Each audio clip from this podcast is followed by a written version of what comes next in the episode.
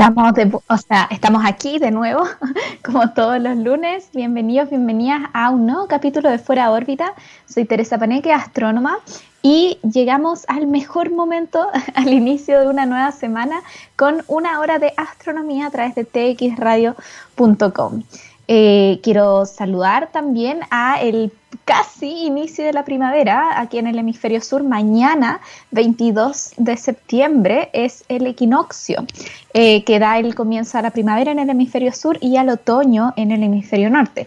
Esto quiere decir que mañana eh, el día y la noche van a tener más o menos la misma duración y de, de aquí en adelante nuestros días eh, se van a ir poniendo paulatinamente más largos las horas de luz que las horas de oscuridad.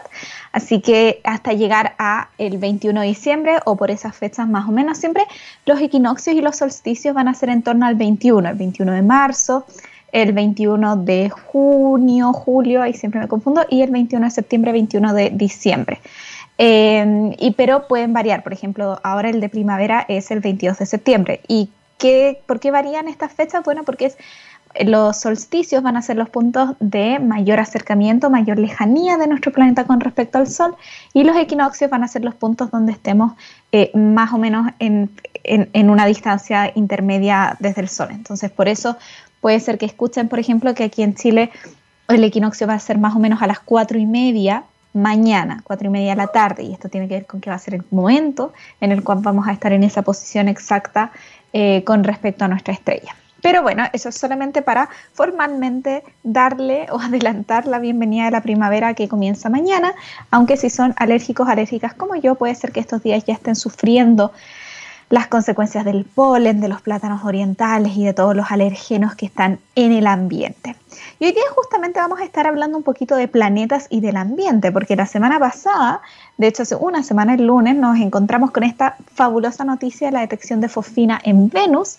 Hablamos de eso brevemente en el capítulo de Fuera órbita de la semana pasada, pero hoy día vamos a hablar de lleno de qué quiere decir este descubrimiento de fosfina ¿Cómo es que se detecta este biomarcador? Recordemos que lo interesante de la fosfina es que es un biomarcador. Esto quiere decir que es una molécula química asociada a procesos biológicos aquí sobre la Tierra. Pero la fosfina no es el único biomarcador que se ha descubierto, ni Venus es el único planeta donde se ha descubierto la presencia de biomarcadores. En Marte, de hecho, también tenemos metano. Y el metano ha sido por mucho tiempo uno de los biomarcadores más conocidos o más populares. El metano, los niveles de oxígeno, la presencia de agua, suelen ser eh, las moléculas que nos, interesa, nos interesaría buscar también en las atmósferas de planetas fuera de nuestro sistema solar.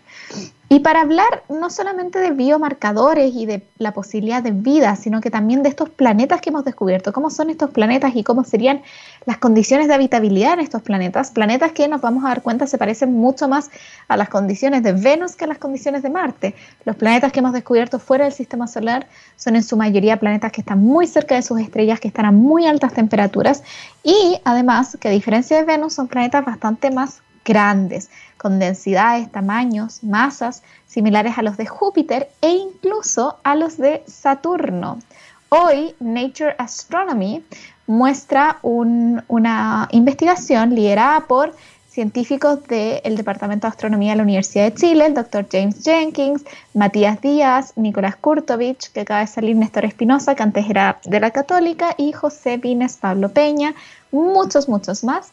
Se titula la publicación An Ultra Hot Neptune in the Neptune Desert. ¿Qué quiere decir esto? Que se muestra la identificación de lo que conocemos como un Neptuno caliente en una zona conocida como el desierto de Neptunos. Vamos a estar hablando con Matías Díaz, el coautor de esta investigación, para que nos explique por qué es interesante que hayamos encontrado un planeta más parecido a Neptuno en cuanto a tamaño, a densidad, muy cerca de la estrella, y también sobre si él piensa que es posible que exista algún tipo de vida en este planeta que les adelanto está a una temperatura cercana a los 2000 grados Kelvin. Esto quiere decir que está en torno a los 1700 grados Celsius, unas temperaturas bastante, bastante intensas. Pero en Venus tenemos temperaturas de superficie de 450, 500 grados Celsius, así que hoy en día yo ya no me atrevo a descartar nada. Como dije la semana pasada, hace dos meses, yo estaba diciendo que en Venus vida imposible y hoy día justamente vamos a estar debatiendo la posibilidad de vida en Venus y en otros planetas extremos, planetas a priori inhabitables, pero vamos a estar hablando sobre bajo qué condiciones podrían ser habitables, cómo podría ser este tipo de vida, qué es lo que nos deja este descubrimiento de fosfina en la atmósfera de Venus. Vamos a irnos con esto y con mucho más, pero antes, como siempre, una maravillosa canción. Esto es The Hollow de A Perfect Circle. Estabilidad en planetas extremos aquí en fuera de órbita hoy día. Y nuestro, nuestro personaje principal, por así decirlo, por ahora va a ser Venus. Después, cuando estemos hablando con Matías Díaz, nos vamos a, cambiar de personaje principal y nos vamos a ir a un planeta que orbita la estrella LTT 9779, pero por ahora nos vamos a quedar aquí con nuestro planeta hermano Venus. Venus es un planeta em, en cuanto a morfología, en cuanto a tamaño, masa bastante similar a la Tierra, de hecho más similar que Marte, tiene un tamaño eh, muy parecido al de nuestro planeta Tierra, es un poquito más pequeño, pero, pero brevemente no como Marte, que es casi la mitad del planeta Tierra pero lo que ha hecho que por mucho tiempo fuese considerado un planeta extremadamente inhabitable es su densa y gruesa atmósfera y las altas temperaturas que hay en su superficie. La superficie de Venus alcanza temperaturas de los, sobre los 450 grados Celsius. Su atmósfera está compuesta de CO, de gases tipo invernadero y de nubes de ácido sulfúrico. Entonces estamos hablando de un entorno extremadamente hostil para la vida como la conocemos en la Tierra. ¿Cómo ha sido la historia de em, las misiones que se han enviado a estudiar Venus? Es algo que a mí me parece muy interesante y parte con la Unión Soviética. Eh, la Unión Soviética hizo una serie de, em, digamos, de, misiones que, para llegar a la superficie de Venus, llamados los Landers Venera, que aterrizaron en Venus la mayoría más o menos entre 1970 y 1980. Eh, Venera 3, de hecho, fue el primer objeto humano en impactar otro planeta y esto fue dirigido por la Unión Soviética en 1966. Desafortunadamente, los instrumentos de Venera 3 eh, fallaron eh, cuando, mientras eh, estaba ingresando a la atmósfera. Venera 4 en 1967, o sea, un año después, se piensa que sobrevivió el aterrizaje, sin embargo las comunicaciones hacia la Tierra eh, no, lograron llegar hasta que aterrizara, sino que fallaron eh, a medida que el, lander iba descendiendo. Y una, una, misión de Estados Unidos fue capaz de llegar más o menos al mismo tiempo y de medir una presión atmosférica al menos 50 veces más fuerte que la de la Tierra, lo cual se piensa que es la razón por la cual eh, Venera 4 falló, porque la presión que había sido, que, podía soportar este instrumento en el fondo era mucho menor que 50 veces la presión terrestre. Finalmente, en Venera 7 eh, se logró de parte de la Unión Soviética en 1970 poder enviar por primera vez de nuevo un, equipo eh, construido por la humanidad y que funcionara sobre la superficie de otro planeta. Sin embargo, Venera 7, si bien sobrevivió, fue capaz de comunicarse, solamente fue capaz de mantenerse enviando mensajes, eh, enviando información durante 23 minutos. La presión que emitió en la superficie era 91 veces la presión de la Tierra, o sea, muy superior a las 50 eh, presiones atmosféricas que había medido la nave de Estados Unidos en la atmósfera y mucho superior, por supuesto, a lo que estaba, eh, a lo que podía soportar este, este instrumento. La temperatura ambiente que midió Venera 7 fue de 464 grados Celsius lo suficientemente caliente como para derretir varias de las aleaciones metálicas. O sea, cada vez pareciera ser más difícil poder enviar cosas que fueran a soportar estas, em, estas condiciones. Y además, por supuesto, está este pequeño detalle de que antes de llegar a la superficie de Venus hay que traspasar kilómetros de nubes gruesas eh, que tienen en su composición principalmente ácido sulfúrico. Y si alguien alguna vez ha visto algún video o ha tenido la posibilidad de estar en laboratorio jugando con ácido, se dará cuenta que el ácido sulfúrico es un ácido extremadamente corrosivo que eh, destruye la mayor parte de los materiales y de, las aleaciones que tenemos aquí sobre la Tierra. Pueden buscar en YouTube si no, si, no tienen ningún video. Esto también se mostró eh, en el debate por vida sobre Venus. Finalmente, el récord de haberse mantenido por más tiempo en Venus se lo lleva Venera 13 en 1981, que logró sobrevivir por poquito más de dos horas sobre la superficie, más o menos dos horas y media. Entonces, con todo este contexto, que es un poco la poca información que tenemos sobre eh, el interior de este planeta, porque por supuesto que tenemos diversas misiones satelitales que monitorean la atmósfera de Venus, pero lo que está ocurriendo en el interior es algo que nos ha costado mucho entender, pero se llegó a una especie de consenso de que probablemente la posibilidad de vida, incluso microbial, en la superficie de Venus era poco probable. Altas temperaturas, eh, condiciones extremas de presión, no hay oxígeno, no tengo las mismas condiciones de vida que puedo tener sobre la Tierra. Entonces eh, fue una idea que quedó un poquito descartada. Hasta que a este equipo se le ocurrió usar eh, el, espectro eh, de radio para tratar de encontrar la presencia de fosfina. Y la fosfina es una molécula de la cual probablemente la mayoría de nosotros, me incluyo en ese grupo, no había escuchado hablar hasta que la semana pasada aparece como un biomarcador en Venus. La fosfina es una molécula compuesta de un átomo de fósforo y tres de hidrógeno, perdón, pH 3, que aquí sobre la Tierra está ligada a los diversos procesos microbiales de ciertos tipos de bacterias que viven en entornos con poco oxígeno. También está ligada a procesos de laboratorio. De hecho, por lo que estuve averiguando, la fosfina es una molécula que se ocupa mucho en lo que son las sanitizaciones y, por ejemplo, todos los procesos de em, exterminio de roedores. Se dice que tiene un fuerte olor, Em, esto, igual hay, hay, distintas fuentes que, dicen cosas dispares al respecto, pero lo que definitivamente estamos todos de acuerdo es que aquí sobre la Tierra altas concentraciones de fosfina solamente son producidas de manera biológica, no de manera abiótica. No tenemos grandes fuentes de fosfina em, producto de eh, procesos naturales, producto, por ejemplo, de el impacto de rayos o los procesos volcánicos, que son los principales eh, métodos naturales de crear la fosfina aquí sobre la Tierra. Y esto tiene que ver también con que para crear fosfina se necesitan procesos de oxidación. Y tiene que ver, cuando, cuando vemos estas moléculas y uno empieza a analizar sobre cuál es el origen de estas moléculas, tenemos que entender el origen químico. Entonces hay que entender cuáles son las reacciones químicas que me pueden llevar a tener em, este resultado. No basta solamente con tener fósforo e hidrógeno, sino que tengo que saber bajo qué condiciones los átomos van a interactuar entre sí y se van a unir para formar esta molécula, el pH 3. Sobre la atmósfera de Venus se detectaron grandes cantidades de fosfina, no una cantidad pequeña, sino que una cantidad considerable. Al intentar analizar diversas opciones para un origen químico o geológico de la fosfina, todas las estimaciones basadas en, y esto es importante, basadas en la cantidad de átomos y, la abundancia química de ciertos elementos según lo que conocemos de la atmósfera de Venus y el entorno de Venus, que igual es poco, quiero hacer hincapié en eso, no conocemos todos los detalles de la atmósfera de Venus, no hemos podido estudiar este planeta como si lo hemos hecho en Marte. Entonces podría ser que los recursos químicos que tengamos en Venus sean aún no completamente conocidos. Entonces ahí podría haber espacio para error. Pero basado en lo que sí entendemos del planeta, estos procesos químicos o geológicos se quedan cortos por órdenes de magnitud para explicar la cantidad de fosfina que vemos. ¿Qué quiere decir órdenes de magnitud? Quiere decir que son cientos, miles, incluso de millones de veces menos fosfina la que predicen estos modelos teóricos, químicos y geológicos que las cantidades de fosfina que efectivamente se miden.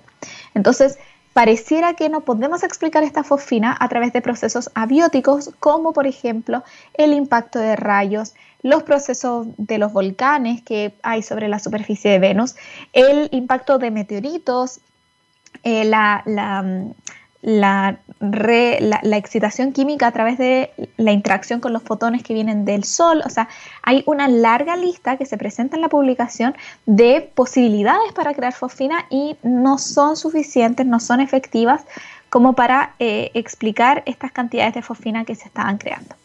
¿Cuál es la otra opción? Que haya vida microbial.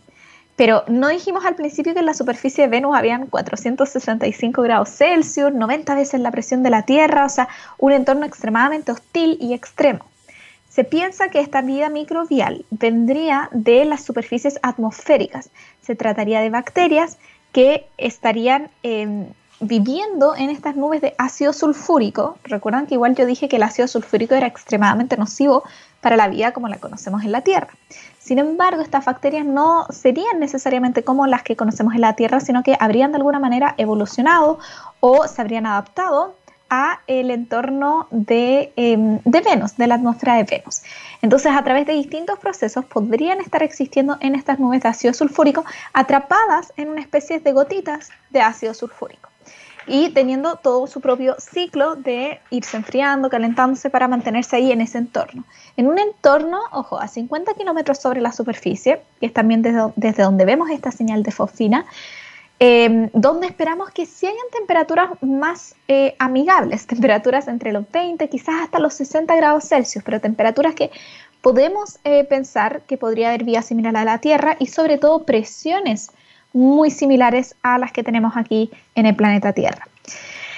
Eh, otra cosa que hace que esta teoría de vía microbial sea bastante optimista, em, en el sentido de que sea bastante plausible. Yo en particular no creo que sea tan alocada pensar en que tenemos vía microbial en la atmósfera de Venus, es la cantidad de vida que necesitaríamos para explicar em, esta cantidad de fosfina. Porque si recuerdan, yo les dije los procesos químicos y geológicos se quedan cortos por órdenes de magnitud. Pero para explicar eh, la fosfina por vida microbial similar a la de la Tierra, solamente necesitaríamos un 10% de la vida microbial que tenemos en la Tierra. Y esto tiene sentido porque de todas maneras no esperamos que Venus sea un ambiente como para que la vida se desarrolle tan fructíferamente como lo ha hecho sobre nuestro planeta. Entonces tiene sentido pensar que la vida sería más escasa, incluso a nivel microbial, sería más escasa en, una, en un entorno como el de Venus. Entonces cuando las estimaciones de cuánta vida necesitamos es cerca del 10%, lo cual quiere decir dos cosas, ojo, podría ser un 10% de la cantidad o podría ser un 10% de la eficiencia. Pero son, cosas que nos interesa seguir estudiando. Lo que viene de aquí en adelante es, por supuesto, empezar a eh, llevar sondas a Venus, a empezar a investigar in situ si es que puedo medir algún tipo de señal biológica a esta altura, en la atmósfera de Venus. Ya no estamos pensando en llevar misiones que lleguen a la superficie, como las, misiones Venera, sino que misiones que puedan quizás mantenerse en la atmósfera en una altura a unas condiciones de presión y de temperatura similares a las de la Tierra. Estas misiones, claro, tendrían que sobreponerse a la presencia del ácido sulfúrico de las nubes de Venus, así que ahí viene todo un desafío ingenieril de cómo armamos un material que sea resistente, que pueda sobrevivir por ojalá un par de meses en este entorno extremadamente hostil. Yo les había mencionado al principio que Venus no es el único planeta, ni siquiera de nuestro sistema solar, donde hemos descubierto biomarcadores. También tenemos el caso de Marte. Y en Marte hemos detectado el metano. El metano es una molécula que, como les decía al principio, por mucho tiempo fue considerada y, sigue siendo considerada, de hecho, uno de los biomarcadores más claros que tenemos aquí sobre la Tierra si una civilización observase nuestro planeta Tierra y fuese capaz de medir las señales moleculares de lo que tenemos en nuestra atmósfera, vería que hay un desequilibrio entre lo esperado y lo que realmente se observa para las cantidades de oxígeno y de metano. Y esto es porque tenemos procesos biológicos que están produciendo oxígeno a través de la fotosíntesis, las plantas, y también tenemos eh, muchísimas bacterias y microorganismos que están produciendo metano. Ahora, mucho se ha hablado de que el metano, la principal fuente de metano, viene de eh, los desechos de las vacas, porque eh, en los sistemas digestivos de las vacas hay una gran cantidad de estos microorganismos que producen metano. Entonces, efectivamente, los desechos de las vacas eh, aportan de gran manera a las emisiones de metano que se observan en la atmósfera de la Tierra. Claramente en Marte no hay vacas, entonces tenemos que referirnos a que en caso de que este metano que se observó, y esto estamos hablando de hace más de 10 años que sabemos que hay metano en Marte, este metano que se observó en Marte podría ser debido a la presencia de microorganismos. Pero en Marte sí hemos podido ir a investigar, no hemos encontrado trazas biológicas. ¿Cómo explicamos esto? ¿Podría el metano tener alguna otro, em, algún otro origen más allá de este origen biológico? Bueno, resulta que el metano, y por eso es súper interesante entender la química de estos planetas, el metano tiene un tiempo de vida en entornos como Marte, como la Tierra también, de más o menos 300 años. Entonces, si bien en Marte se cree que hace mucho tiempo hubo vida, no tendría sentido que estuviéramos viendo las trazas de metano que dejó esta vida que quizás existió hace miles de millones de años. Porque el metano no habría sobrevivido miles de millones de años, sobrevive con suerte escalas de tiempo de cientos de años. Las misiones que han ido a Marte no han encontrado hasta ahora signos de vida microbial, pero lo que sí se han encontrado han sido fluctuaciones en los niveles de metano. Estas fluctuaciones no se entienden muy bien por qué están pasando. Hay, por supuesto, teorías que dicen que esto responde a procesos geológicos, quizás incluso procesos geológicos que eh, vienen de la presencia antigua de vida microbial y quizás de alguna manera el metano quedó en estado sólido sobre la superficie de Marte y regularmente se va evaporando y liberando a la atmósfera. También hay quienes piensan que podría ser vida microbial que esté enterrada a kilómetros de profundidad desde la superficie marciana. Estudiar el metano, las emisiones de metano y las emisiones de fosfina en Venus son muy interesantes, porque como vamos a hablar con Matías Díaz ahora en unos minutos, cada día estamos descubriendo más y más planetas fuera de nuestro sistema solar y esperamos con los instrumentos de última generación que vienen durante los próximos años o incluso meses cruzando los dedos para que el James Webb Telescope se envíe quizás el próximo año en órbita, Esperamos poder estudiar las atmósferas de estos planetas fuera del sistema solar. Sin embargo, si encontramos trazas de metano, de fosfina, de oxígeno en estos otros planetas de otros sistemas, jamás vamos a tener la posibilidad de ir a investigar estos eh, planetas in situ. No vamos a tener la, la posibilidad de enviar misiones espaciales a que puedan tratar de encontrar estos tipos de vida microbial o señales biológicas más firmes. Entonces, poder por ejemplo, si la fosfina en Venus se determinase que no tiene un origen biológico, o si el metano en Marte se, determinase que no tiene un origen biológico, esto no sería em, una gran decepción para la astronomía, sino que nos permitiría poder tratar de entender otros procesos químicos o geológicos que están produciendo estas señales, poder tratar de detectar quizás cómo diferenciarlos, cómo diferenciar una línea de absorción de fosfina que viene de un proceso biológico versus una línea de absorción de fosfina que viene de un origen químico o geológico. Estudiar atmósferas planetarias cada vez va a ser, eh, esperamos, más factible, nos va a estar entregando muchísima información en los años que vienen, igual que los telescopios de última generación nos están permitiendo encontrar cada vez más planetas, planetas muy interesantes como este Neptuno caliente que nos viene a comentar Matías Díaz y queremos saber si es que hay posibilidades de vida. Pareciera que la vida microbial puede resistir muchas condiciones aquí sobre la Tierra, así que por supuesto que siempre nuestra primera apuesta a tipos de vida sobre otros planetas va a ser microbial.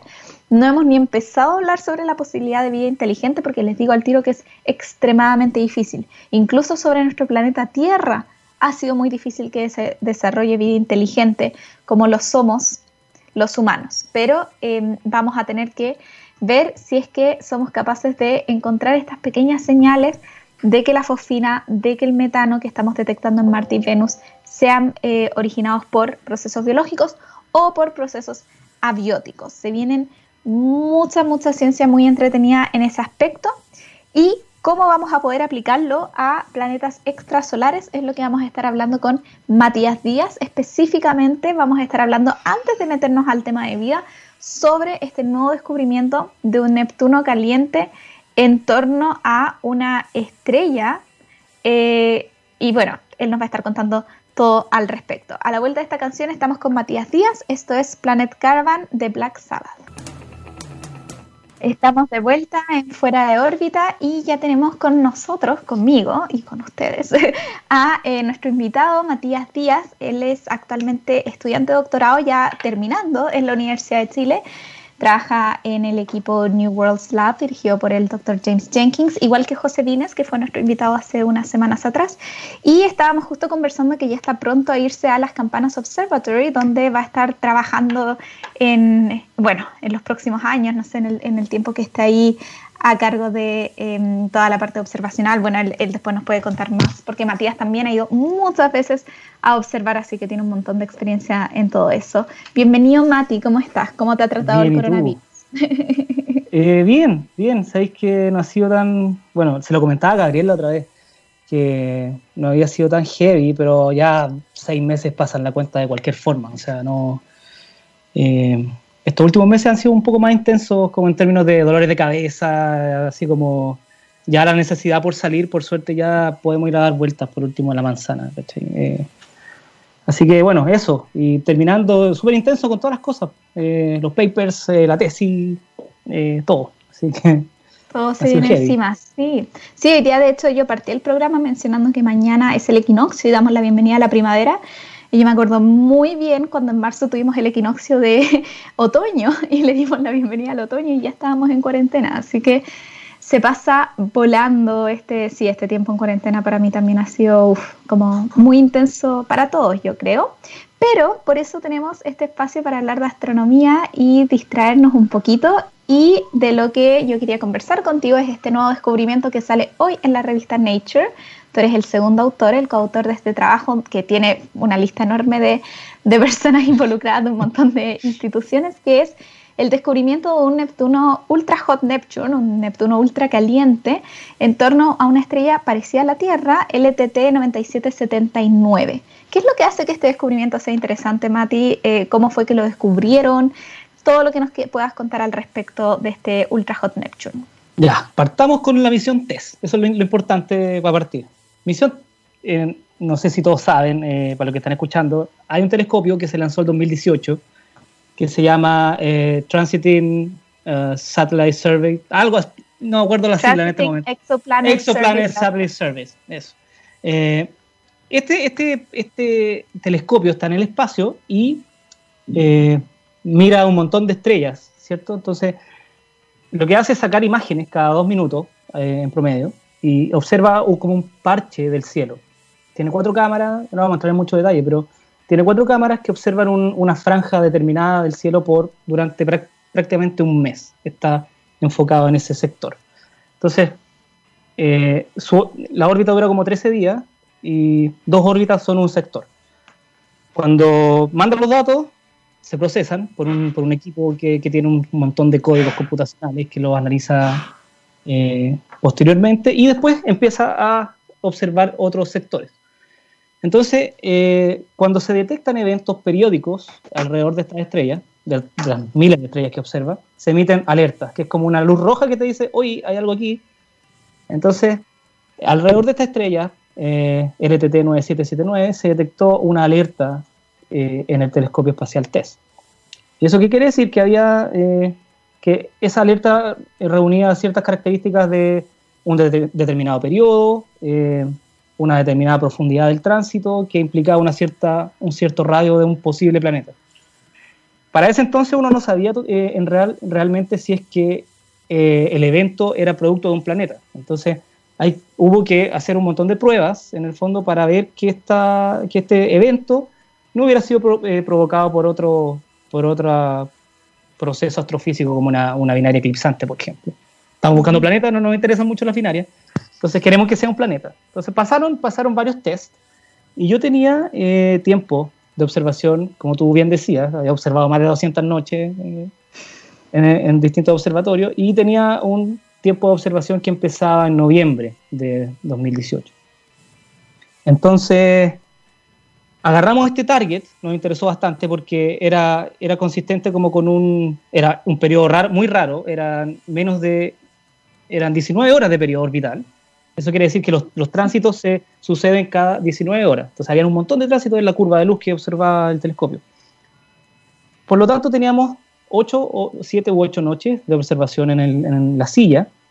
Entonces fue idea, un target muy, muy bueno en el fondo para testear lo que queríamos eh, eh, obtener en el fondo. Entonces, plan, una vez que vimos la alerta, planeamos las observaciones y decidimos, ok, este, este periodo es tan corto que lo podemos ampliar en, en prácticamente dos noches. Entonces, justo mandamos a un estudiante, yo había estado observando hace poco, así que no fui, y, pero con mi tiempo mandamos a Nicolás Troncoso, que ahora está en el Max Planck, y él observó eh, por siete noches consecutivas, tres veces por noche la misma estrella. Entonces, a la mañana siguiente nos mandaba los datos nosotros los procesábamos y los añadíamos al set que teníamos.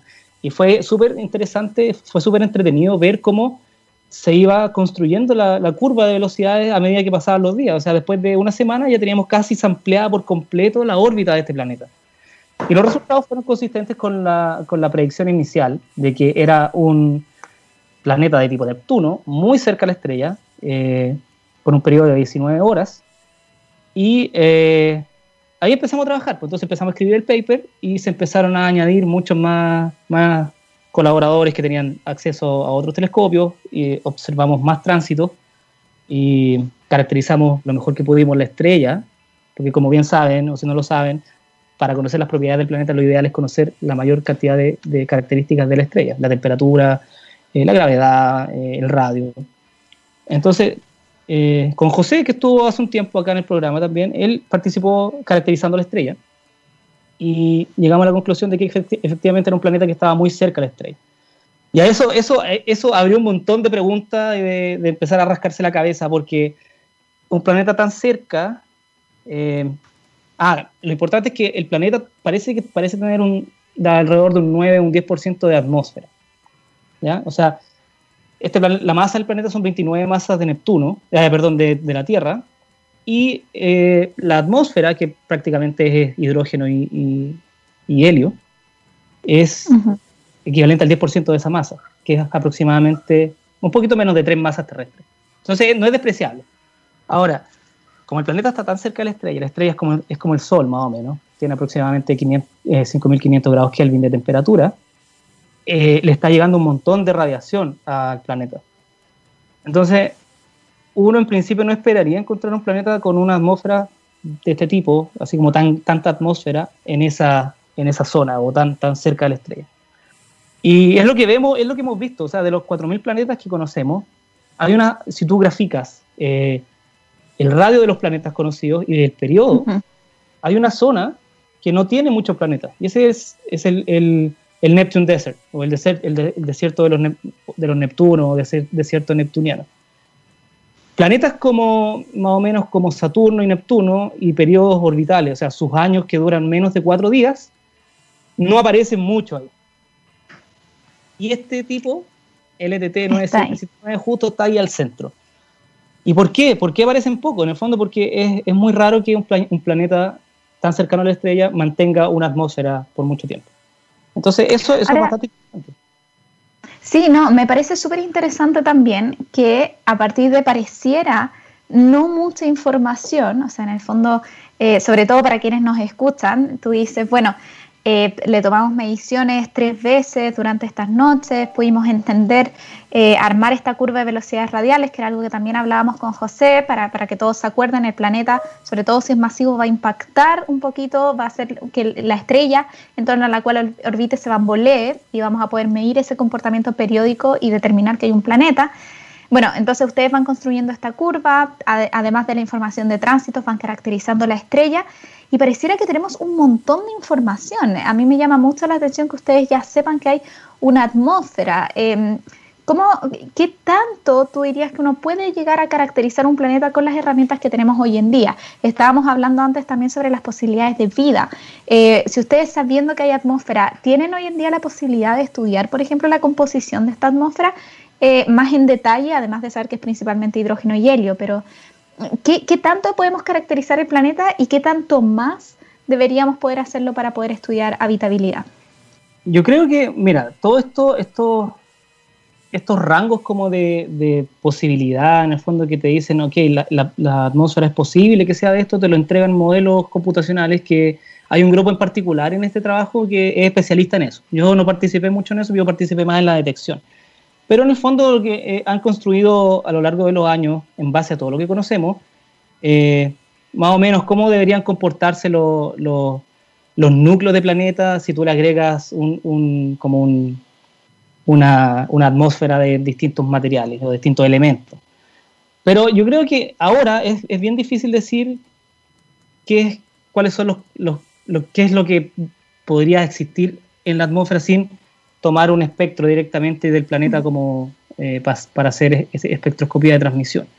Yo creo que eso viene un poco al futuro, o sea, cuando se hacen las próximas misiones. Este, este de todas maneras, es un, es un eh, planeta muy bueno, en el fondo, como laboratorio al futuro, en los próximos, cuando se lance incluso el James, el James Webb Telescope, el JWST. Eh, yo creo que ahí recién vamos a poder ver en detalle eh, los elementos que constituyen la atmósfera. Por el momento solo podemos eh, decir, ok, es probable que incluso existan metales que estén ionizados producto de la temperatura, pero eso es porque sabemos que la, la radiación es muy grande pero no hemos como sido capaces todavía de, de tomarle un espectro y, analizar la atmósfera en, sí misma. O sea, en el fondo esta información viene de las estimaciones de la masa del planeta, de, las características de la estrella, de los modelos en base a eso. Eh, súper, súper interesante. Mati, además de este planeta, eh, tú igual has estado durante tu tiempo en el doctorado involucrado en la detección de un montón de planetas eh, distintos. ¿Qué nos puedes decir sobre esos planetas? ¿Son planetas en general parecidos a la Tierra, más diferentes, parecidos a algún planeta del sistema solar? ¿Cómo se comporta esta población de planetas que hemos encontrado fuera del sistema solar? Yo personalmente eh, he participado, como tú bien dices, en varios, en varios descubrimientos pero como mis descubrimientos que yo he hecho solo, así como los que yo he liderado, han sido planetas muy parecidos, de hecho incluso parecido a este, hace un par de meses, a principio de año, eh, publicamos un estudio también de un planeta que fue detectado por TESS, y era un planeta muy similar a Neptuno, de nuevo, eh, pero la órbita era un poquito más, más lejana, o sea, eran dos días, siendo igual un, un short period planet. Eh, no era tan extremo como LTT 9779. Lo otro, que, lo otro que participé hace poco también fue en principio de año, em, un planeta que fue descubierto como al revés. Mira, estamos hablando de que, todas estas cosas las, descubre el telescopio espacial TESS y después tú vas y observas esas estrellas y, los confirmas, ¿cierto? Claro. Pero en, en, otro descubrimiento que yo participé, alrededor de la estrella HD 95338, eh, teníamos un montón de datos por casi una década, con distintos telescopios. Entonces teníamos un montón de, velocidades radiales. Es un programa exclusivamente de velocidad radial. Pero tuvimos la suerte de que TESS, de nuevo, gran salvador de, esta última era de los exoplanetas, después su gran sucesor de, Kepler, que fue fantástico también, eh, TESS también tenía una curva de luz, había observado esta estrella, pero no había emitido una alerta porque había un puro tránsito. Entonces, para los que nos están escuchando, ¿por qué no se puede emitir una alerta con un puro tránsito? Porque con un puro tránsito tú no sabes el periodo del planeta. Tienes que tener al menos tres tránsitos para decir, oh, ok, este es un evento periódico y el periodo es tal. Con un tránsito tú no puedes hacer eh, eso, pero puedes hacer, eh, utilizando la ley de Kepler, por ejemplo, puedes estimar, eh, basado en la duración, tú puedes estimar, estimar, el periodo, por ejemplo, o utilizando la densidad de la estrella, puedes estimar el periodo teniendo, igual las barras de error son bien grandes, pero, pero en principio sirve. Entonces, cuando combinamos los datos de, que yo tenía de velocidades radiales de muchos muchos años y analizando la curva de luz de TESS, eh, el planeta era consistente en ambos sets de datos. Entonces, eh, de nuevo, aplicamos unos modelos parecidos y llegamos a la conclusión de que el planeta probablemente era, está compuesto como por hielos. Eh, no es que sea una bola de nieve, pero sino que probablemente sean como fluidos supercríticos, metano y cosas así, en estado sólido probablemente, porque es un planeta de periodo largo comparado con esto, son 55 días. Entonces, como tú decías, la diversidad de, mundos que aparecen eh, es bien grande en términos de masa. 55 días, porque 55 días en nuestro sistema solar de todas maneras sería un planeta extremadamente caliente. Aquí estamos hablando de que estaría orbitando otro tipo de estrella. Sí, Sí, es una estrella, es una estrella tipo K, que es un poquito más fría que el Sol. Entonces, eh, pero incluso si tú piensas ya, ok, pero la radiación puede que derrita este hielo, pero es que la presión es muy grande, entonces a lo mejor hay, hay procesos físicos que mantienen incluso la, estos elementos en, otro, en esos estados. ahora, es bien, es bien con las manos porque no, de nuevo, no podemos, no hemos llegado a, a, mandar una sonda, ¿cachai? Entonces, eh, es lo que los modelos, los modelos te dicen. Los modelos funcionan, si tú los comparas con Júpiter, con los planetas del sistema solar, eh, funcionan bastante bien. Entonces, podemos extrapolar con, relativamente, con relativa confianza eh, los datos que nos dan los modelos para la población de exoplanetas.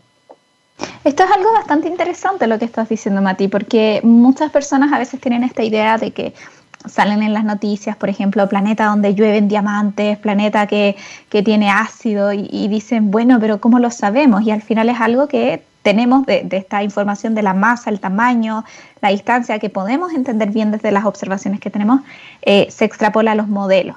Y de estos primeros datos fundamentales, igual es muy importante poder entender bien esta masa, este tamaño, esta distancia, ¿Cuál es el rol? Tú ya has mencionado varias veces la importancia que tenía esta misión TESS, el Transiting Exoplanet Service Satellite, Pero, eh, ¿cómo ves tú los cambios que se vienen a futuro con estos nuevos telescopios? Eh, ¿Qué es lo que nos está faltando? ¿Qué, ¿Qué, es lo que necesitamos poder ver mejor de estas cosas que podemos determinar observacionalmente y cómo estos nuevos telescopios e instrumentos nos van a ayudar?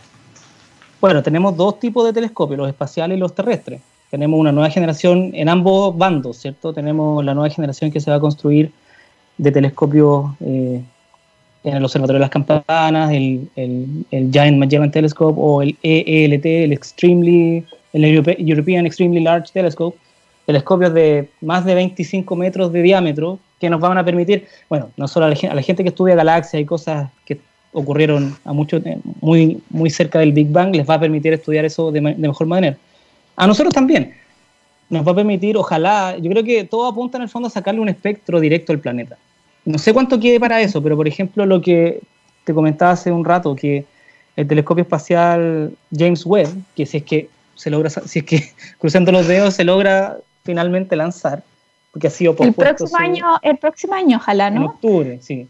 Ay, que Si es que todo va bien, claro, se lanzaría y ese, ese, telescopio en el fondo tiene varios instrumentos y uno de ellos es como un, es como un espectrógrafo que va, va a servir para estudiar la atmósfera en detalle de esos planetas. Entonces eso, eso nos va... Yo creo que de ahí en adelante se van a entender mucho mejor estas cosas, creo yo. Ahora, ¿a cuánto estamos de, de sacar un espectro directo?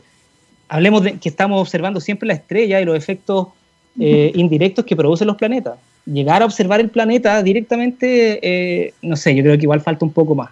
Falta harto más para sacarle, no sé si una imagen directa o un espectro directo al planeta. Pero James Webb es el primer paso eso.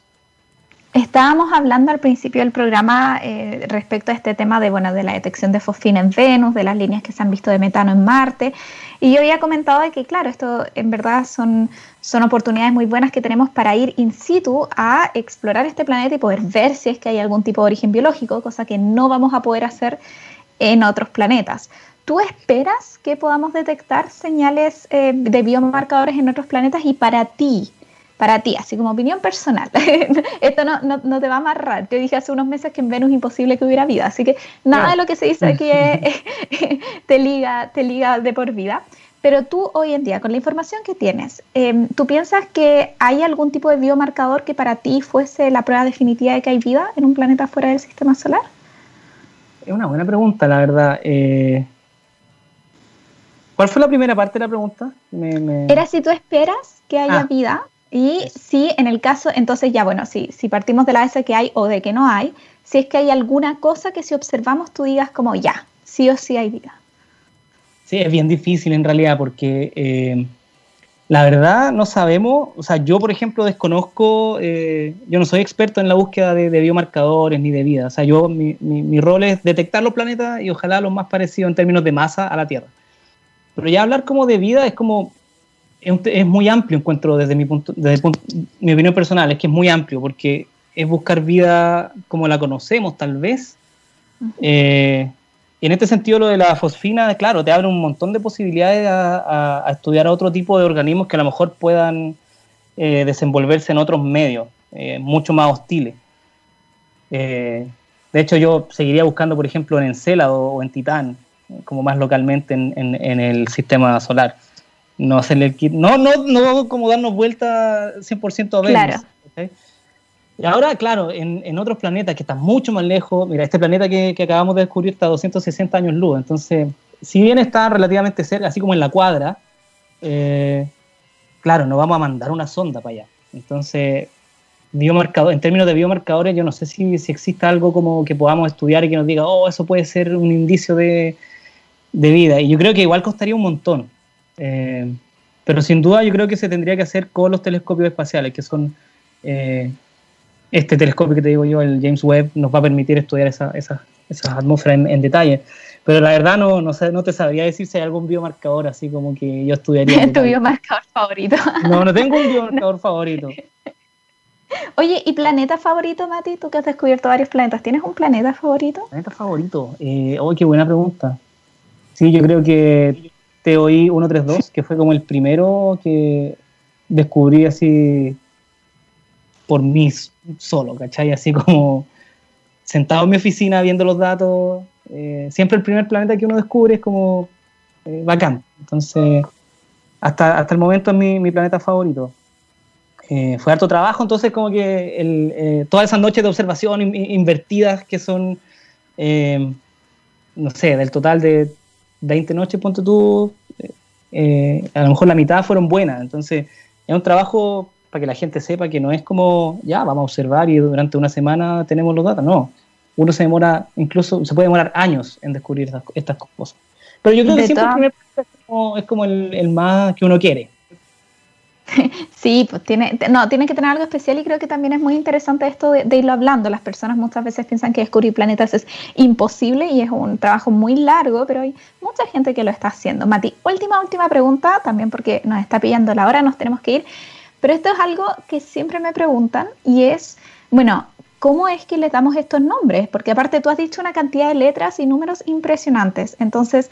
El nombre del planeta está asociado al nombre de la estrella, pero ¿por qué los nombres de las estrellas tienen estos códigos? ¿De dónde viene? Muy en breve. Muy en breve. Las estrellas están catalogadas en el cielo, en distintos catálogos. Entonces hay distintos catálogos que dicen que la estrella que está en una posición X en el cielo eh, se llama HD 12345, para hacerlo muy fácil. O próxima B porque la estrella se llama próxima, ¿cierto? Cuando uno encuentra un planeta, lo nombra con letras con letras minúsculas a partir de la B. Entonces, cuando tú encuentras un planeta alrededor de una estrella, eh, le pones el nombre de la estrella, en este caso el catálogo. Eh, en este caso, pues, hagamos el ejemplo, LTT 9779 es la estrella y es el primer planeta descubierto, le ponemos una B. Si hay otro, le ponemos C. Si hay otro, D. Y así sucesivamente. Hay sistemas planetarios, recuerden, TRAPPIST 1 tiene siete planetas. Claro. Eh, y ahí se nombran desde la B hasta la, no sé, G, H, no sé, no acuerdo. Pero así, es bastante fome. Eh, Próxima tenía un nombre como conocido. Eh, hay otras estrellas como eh, más estudiadas, que son estrellas M, por ejemplo, Barnard Star o. ¿Cuál otra? Wolf 359, por ejemplo. Son distintos nombres de catálogo y siempre se le pone el eh, sufijo correspondiente. Es así de fome. Muchísimas gracias, Matías Díaz, pronto a ser doctor de astronomía de la Universidad de Chile y también astrónomo eh, encargado de observación en el Observatorio de las Campanas. Nosotros ya vamos a despedir este em, capítulo de Fuera órbita. Muchas gracias por acompañarme, como todos los lunes a las 2 de la tarde aquí por txradio.com. Sigan en la sintonía de TX Radio, sigan cuidándose porque seguimos con pandemia. Así que eh, por favor no salgan de sus casas a menos que lo tengan que hacer y si lo hacen siempre con mascarilla y manteniendo la distancia. Esto es Ballrooms of Mars de T-Rex.